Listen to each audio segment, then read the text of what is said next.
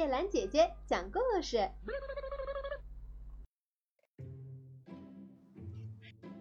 托波森和狼。沙漠里住着一位虔诚的托波森。一只狼从他那里走过，想寻找什么动物来吃。托波森知道狼要干什么，就给了他一些善意的忠告。你想干什么？你想伤害谁？你想恶毒的屠杀无辜的动物吗？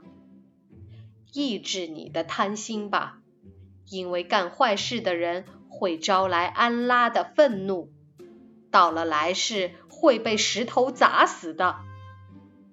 托波森继续这样说着，说得很恳切。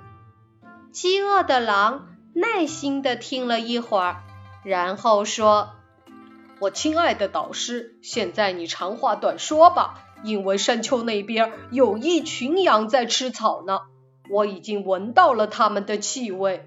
如果再让我在您这儿耽搁一会儿，我就要失去它们了。”于是他耷拉着舌头溜走了。由此可见。饥饿是劝说不了的。